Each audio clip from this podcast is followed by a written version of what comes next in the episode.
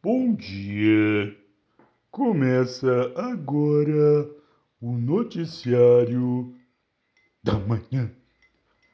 Toda manhã, uma notícia nova. Aos 190 anos de idade, a tartaruga Jonathan acumulou dois recordes mundiais. Eu disse dois, não foi um, foram dois.